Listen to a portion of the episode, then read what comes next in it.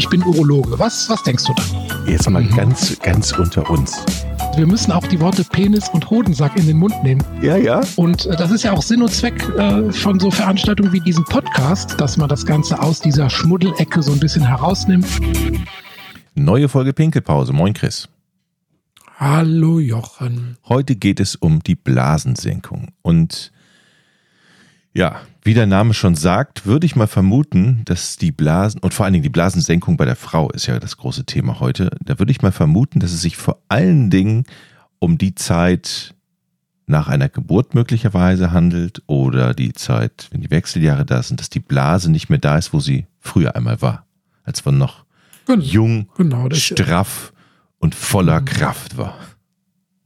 Richtig. Also im Prinzip ist es ja selbsterklärend. Ne? Erstens gibt es das nur bei der Frau, ähm, aufgrund der anatomischen Gegebenheiten. Und ähm, ja, und zweitens sagt das Wort ja schon, was da passiert. Aber wir müssen den Kreis ein bisschen weiterziehen. Wir reden also nicht nur über die Blasensenkung, sondern wir reden über alle Senkungen, die da am Beckenboden der Frau so passieren können. Mhm. Muss man sich ja mhm. vorstellen, der, der, der Beckenboden der Frau ist ja eine Muskelplatte mit drei Öffnungen. Vorne Harnröhre, praktisch bei der, in der gleichen Öffnung integriert, nur von einer kleinen Muskulatur getrennt. Ähm, die Scheide oder Vagina, wie meine Töchter mir sagen, muss ich jetzt immer sagen, Vagina, nicht Scheide. Neue Nomenklatur muss der alte Zismann sich dran gewöhnen. Vagina. Mhm. Ich hoffe, dass der Fehler wird mir heute nicht. Ich korrigiere ähm, dich dann. Du korrigierst mich. Ja. Und ähm, ja, ich gebe mir immer Mühe.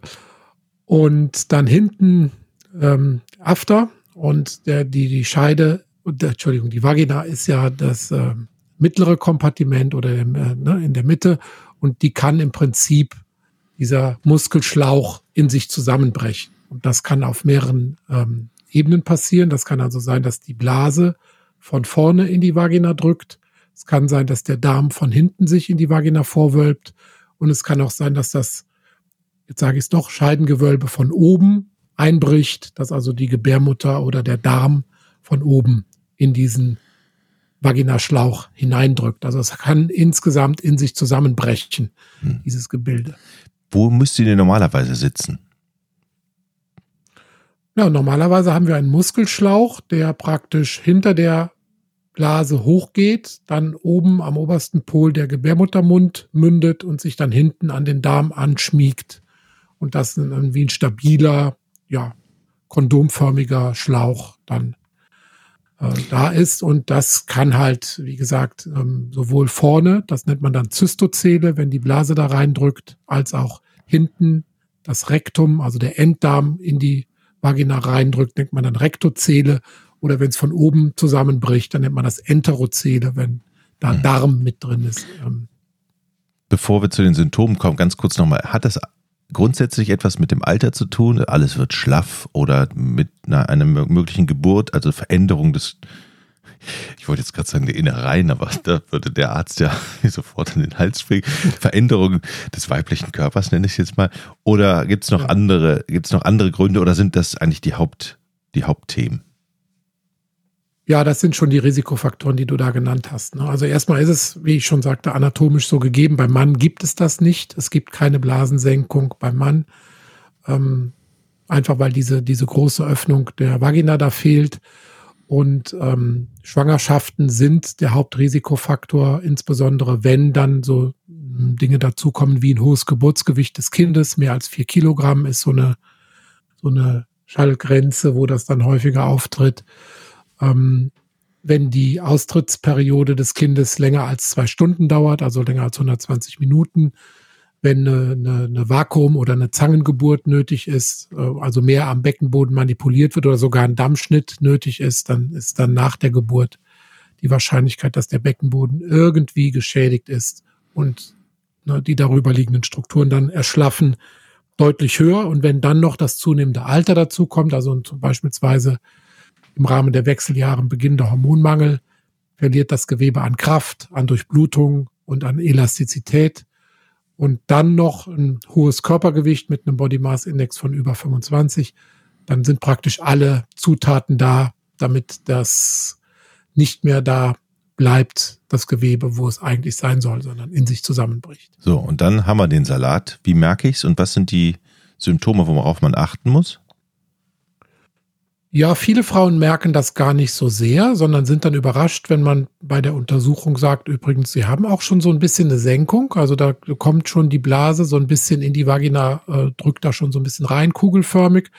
Also ähm, viele merken das gar nicht so sehr. Man merkt das eigentlich erst so richtig, wenn fast schon die Blase bis zum Scheidenausgang sich vorgewölbt hat. Dann kommt so ein Senkungsgefühl zustande, ein Fremdkörpergefühl als ob man auf einem Ball sitzt, beschreiben viele Frauen, eine Vorwölbung, die zu tasten ist.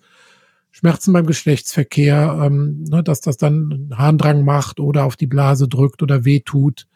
Oder halt auch, dass ähm, durch diese Veränderung, Verlagerung der Blase der Schließmuskel ähm, verzogen wird und dann richtig aufgezogen wird und dann beim Husten, Lachen, Niesen beispielsweise Urin weggeht oder dass sich in diesem Siphon, was sich dann bilden kann durch diese Blasenvorwölbung, dass sich da Resturin bildet und der wiederum dann Nährboden ist für Blasenentzündung, Harnwegsinfekte. Hm.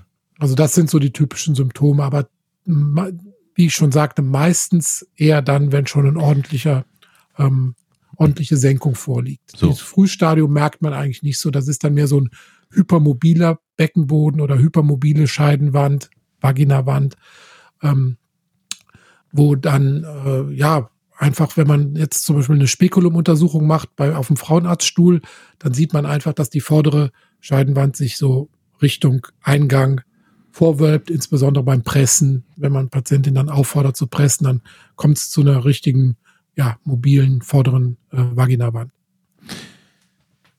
Blase ist dein Thema, das heißt, die Frauen gehen zu mhm. dir? Mhm.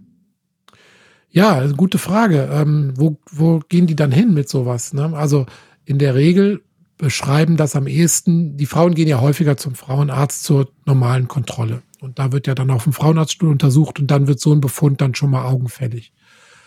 Ähm, dass die beim Urologen landen, ist dann eher der Fall, wenn jetzt wirklich Entzündungen auftreten und wir müssen eine Blasenspiegelung machen, dann sieht man das oft als Nebenbefund oder wenn Resturin besteht, dann sagt man schon mal, ja, lass mal lieber auf dem Frauenarztstuhl nachgucken. Aber primär ist, glaube ich, der Gynäkologe häufiger der Ansprechpartner. Es gibt auch ein Fachgebiet, das ist die Urogynäkologie, ähm, wo dann ja praktisch Ärzte sich spezialisiert haben auf diese Senkungszustände und die dann beides behandeln. Also wir sind ja als Urologen, können wir uns mit der Blase aus, aber das alles, was da drumherum und dahinter liegt, die Muskulatur des Beckenbodens, dann die ganze, der ganze Scheidenaufbau, da sind wir anatomisch gar nicht so bewandert und deshalb gibt es diese Spezialisierung der Urogynäkologie. Das heißt, da gibt es Urologen, die sich mit dem Fachgebiet der Gynäkologie beschäftigen und Gynäkologen, die sich dann auch mit der Blase beschäftigen.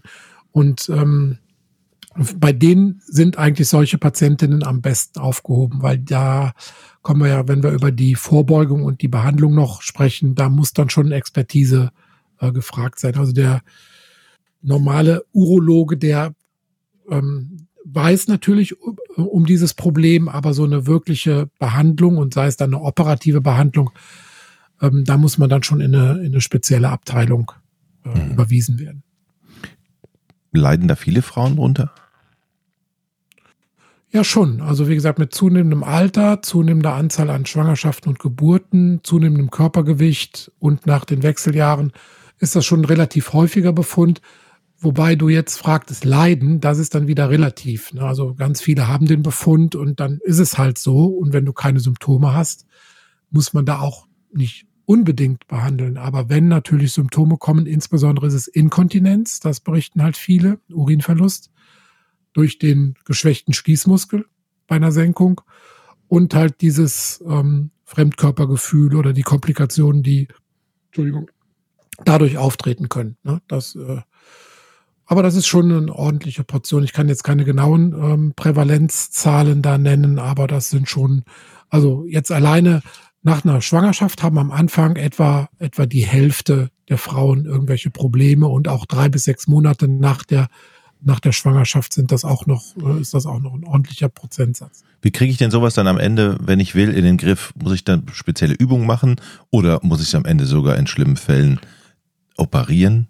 oder was, was kann man machen? Ähm, ja, also da gibt es natürlich wie immer bei der Behandlung konservativ und operativ.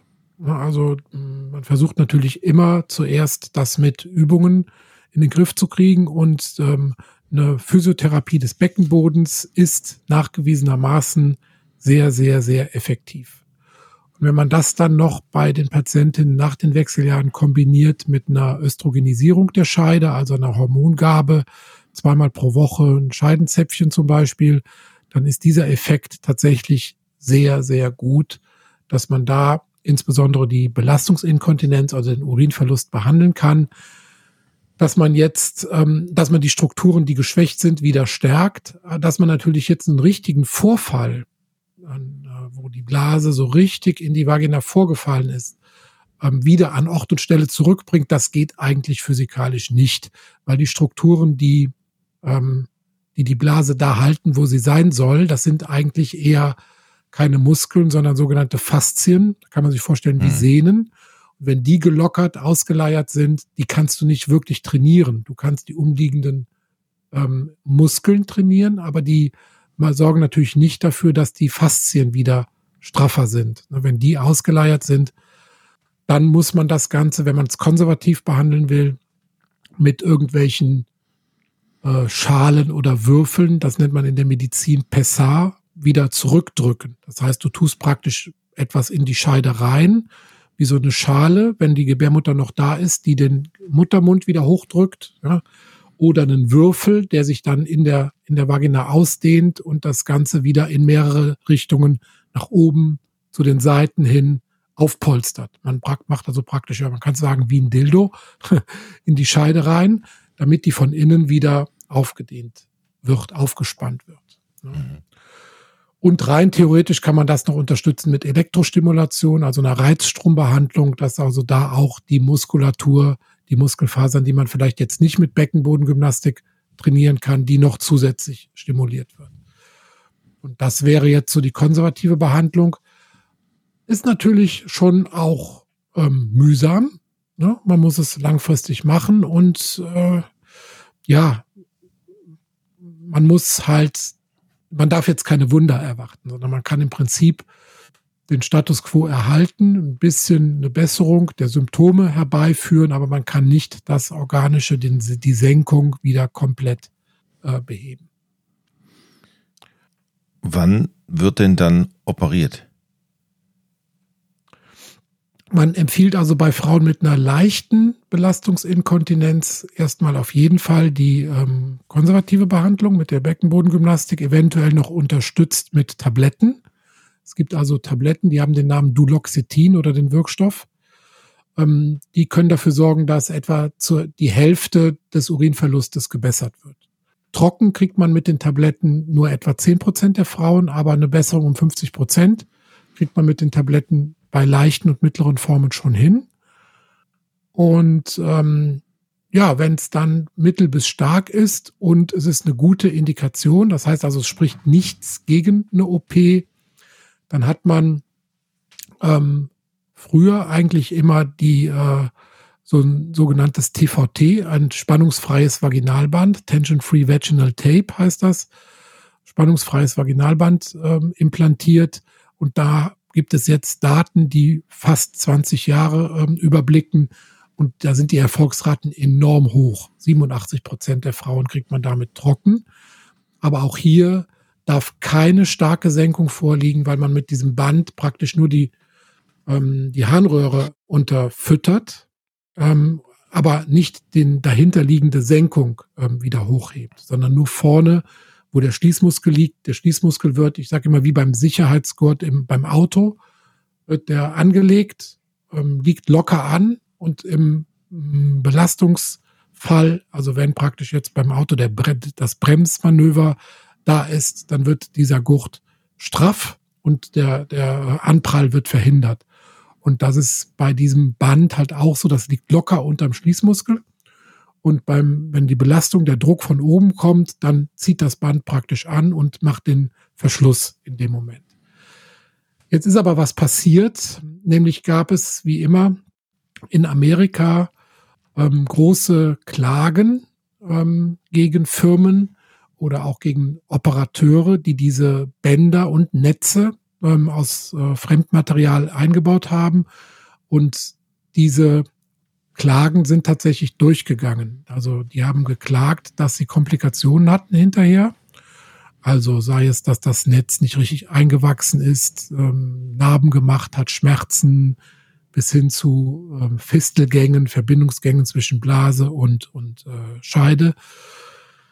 Und ähm, da die Aufklärung, das ist ja immer das A und O, bei Operationen, dass vorher die Patientenaufklärung lückenlos dokumentiert ist und erfolgt ist. Da das aber nicht der Fall war, also nicht über alle möglichen Alternativen aufgeklärt wurde, haben diese Patientinnen da Millionen Schadensersatz zugesprochen bekommen. Und in der Summe, wenn man das hochrechnet, sind das sogar Milliarden. deshalb gab es in Amerika oder im englischsprachigen Raum einen sogenannten Mesh-Ban. Das heißt, da wurden also diese ganzen Netzoperationen gestoppt gab es eine äh, Empfehlung der, der FDA, ähm, also der Zulassungsbehörde, dass erstmal diese ganzen Netzoperationen ausgesetzt werden. Und da haben sich andere Länder dann auch angeschlossen, insbesondere die englischsprachigen, ähm, Großbritannien, Australien und so weiter. Ähm, Europa, Frankreich hat das auch gemacht. Ähm, ich glaube, in, in Schweden und Niederlande gibt es auch so eine Empfehlung. Bei uns ist es noch theoretisch möglich, aber erstmal ist da jetzt mal eine Pause weil das halt eine rechtlich ungeklärte Situation ist momentan mit diesen, mit diesen Netzoperationen. Die aber eigentlich eine sehr, sehr gute Erfolgsrate hatten, also insbesondere diese, diese Schlingenoperationen. Ne? Andere Netzoperationen, wo man versucht, halt diesen, dieses in sich zusammengebrochene Gewölbe wieder mit einem Netz aufzuspannen, was man irgendwo dann befestigt, die haben auch gute Erfolgsraten, aber halt auch hohe Komplikationsraten, einfach durch diese Vernarbungstendenz. Die haben eine Tendenz zu schrumpfen, die haben eine Tendenz durch die Scheidenhaut durchzuwachsen, also Löcher zu machen, jetzt banal gesagt, und halt auch schmerzhafte Zustände äh, mhm. zu machen. Und deshalb ist man davon wieder so ein bisschen abgekommen. Das ist wie immer in der Medizin. Es gibt so Wellen, ne? dann wird, plötzlich nur noch das gemacht und jetzt hat man, ist man davon wieder komplett weggekommen und ist wieder zu den alten äh, Rekonstruktionsoperationen zurückgekommen, wo man einfach die vorhandenen Strukturen versucht, wieder zusammenzunähen, zu raffen, ja, und dadurch wieder ähm, Dinge, die ausgeleiert sind, zu reparieren, jetzt platt formuliert. Mhm. Was mir einfällt, eine Frage noch, wenn die Blase sich senkt, dann hat das ja auch Auswirkungen auf andere Organe, denke ich mal, weil die verschieben sich ja auch irgendwie. Gibt es eigentlich dann so, so Folgeprobleme außerhalb mhm. der Blase? Mhm. Ja, die Blase zieht oft die Gebärmutter mit sich oder umgekehrt. Die Gebärmutter sinkt und zieht die Blase mit sich. Das heißt, wenn man jetzt heutzutage eine ähm, Rekonstruktions-OP macht, dann wird oft die Gebärmutter, wenn man sie jetzt nicht mehr braucht, mit entfernt, um diesen, ja, diesen Druck, der da von oben kommt, ähm, zu entlasten. Der Darm, der ist jetzt eigentlich nicht so ein Problem. Den drückt man zurück, praktisch bei der OP und verschließt dann oben das Loch und hängt die Scheide dann an der obersten, am obersten Pol mit einem Faden am Kreuzbein auf. das klingt jetzt abenteuerlich, aber ja, mhm. ja. Ne, man hängt einfach diesen, diesen Vaginaschlauch dann am obersten Pol, praktisch wie ein Kleiderbügel, ja. Mhm. Wird das aufgehängt und dann an Kreuzbein ähm, festgenäht. Das nennt man dann auch sakrospinale Fixation. Ähm, ja, hat gute, gute Effekte anfangs. Die reißen leider oft aus, diese Fäden oder diese Fixationen. Oder auch bei der vorderen Scheidenplastik, wo man einfach Gewebe. Vagina. Danke vordere Vaginalplastik oder Kolporaphie. Da versucht man das Gewebe, was auseinandergewichen ist, ja, diese Muskelstränge mhm. Wieder zusammenzuraffen. Aber es ist wie so bei einem Vorhang, wenn du den in der Mitte wieder zusammenziehst, entstehen links und rechts wieder äh, mögliche Lücken. Also du machst praktisch in der Mitte den Defekt zu und seitlich entstehen dann neue Defekte. Ja, das ist wie die zu kurze Bettdecke. Kommt auf den Vorhang also, an. Genau all diese Raffungsoperationen, die sind gut, aber auch wieder mit einer relativ hohen Rezidivrate, ähm, mhm. ja, verbunden. Also wir haben das auch schon häufiger gesagt, so richtig ist die Evolution da noch nicht ähm, am Ende. Da müssten wir eigentlich ein paar Millionen Jahre warten, dass das irgendwie noch perfektioniert wird, dieses System. Mhm. Ähm, Beckenboden bei der Frau, Beckenboden, Vagina, Gebärmutter mit dem aufrechten Gang kombiniert, das ist noch keine ideale Kombination. Und was wir momentan machen, ist halt mit den uns zur Verfügung stehenden Mitteln versuchen, das zu reparieren am besten ist, das passiert gar nicht. Viele Frauen, mittlerweile 30 Prozent aller Frauen, entscheiden sich für Kaiserschnitte als vorbeugende Maßnahme, um eine vaginale Geburt halt zu vermeiden. Damit kann man, je nachdem, bei der ersten Geburt das Risiko um das Vierfache oder wenn man das bei der zweiten Geburt, wenn man zwei Kaiserschnitte hat, um das Risiko um das Achtfache reduzieren. Aber es ist natürlich auch kein absoluter Schutz vor Senkungszuständen. Mhm.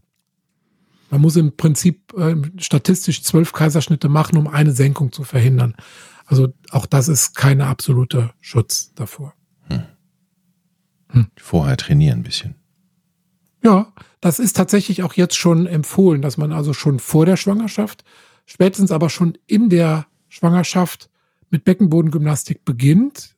Na, das hat man auch wieder gelernt. Früher hat man ja wenn Probleme nach der Schwangerschaft auftraten, dann irgendwann empfohlen, ja, machen Sie Beckenbodengymnastik, Rückbildung. Hm, das hat sich mittlerweile schon in die Phase rund um die Geburt und schon in die Schwangerschaft verlagert. Und je früher man beginnt, je intensiver man trainiert, umso besser ist der Schutz vor einer Inkontinenz oder einer Senkung hinterher. Und natürlich Körpergewicht ähm, regulieren, möglichst einen Body Mass Index unter 25 anstreben und ähm, ja, ab den Wechseljahren perimenopausal mit dem Gynäkologen in Kontakt bleiben, ab wann man Hormone geben kann, um die Muskulatur zu stärken. Okay, Chris. Ja, das ist, war wieder so eine Folge, wo man versucht, gegen die Biologie so ein bisschen anzuargumentieren. Schaffen wir aber nicht. Haben wir eben auch schon im Vorgespräch gesagt. Wir beide sind auch schon wieder irgendwie platt und müde heute. Ich hoffe, das kam nicht zu sehr rüber, aber äh, wir müssen die Biologie hinnehmen, so wie sie ist. Du meinst das Alter. Ein bisschen was können wir, können wir tun. Du meinst das Alter und den Zerfall, ganz genau gesagt. Ach ja, komm. Ja, Ich sag dir mal was. Ich trinke unter der Woche keinen Alkohol. Ich mache Ach, mehr Sport. Jetzt nur in der Fastenzeit? Mache, oder? mache 16 zu 8 Fasten und ja. merke das schon nach zwei Wochen. Ja, guck mich an. Wie positiv. Ja, du siehst und, auch, und und dünnig geworden bin. Siehst du aus. Wie, wie neu geboren. okay, Chris. Ja. Jochen. Vielen Dank für die Folge. Ich würde sagen, bis zum nächsten Mal. Danke dir. Bis zum nächsten Mal. Ciao, Tschüss. Ciao. Ich bin Urologe. Was, was denkst du da? Jetzt mal mhm. ganz, ganz unter uns. Wir müssen auch die Worte Penis und Hodensack in den Mund nehmen. Ja, ja. Und äh, das ist ja auch Sinn und Zweck äh, von so Veranstaltungen wie diesem Podcast, dass man das Ganze aus dieser Schmuddelecke so ein bisschen herausnimmt.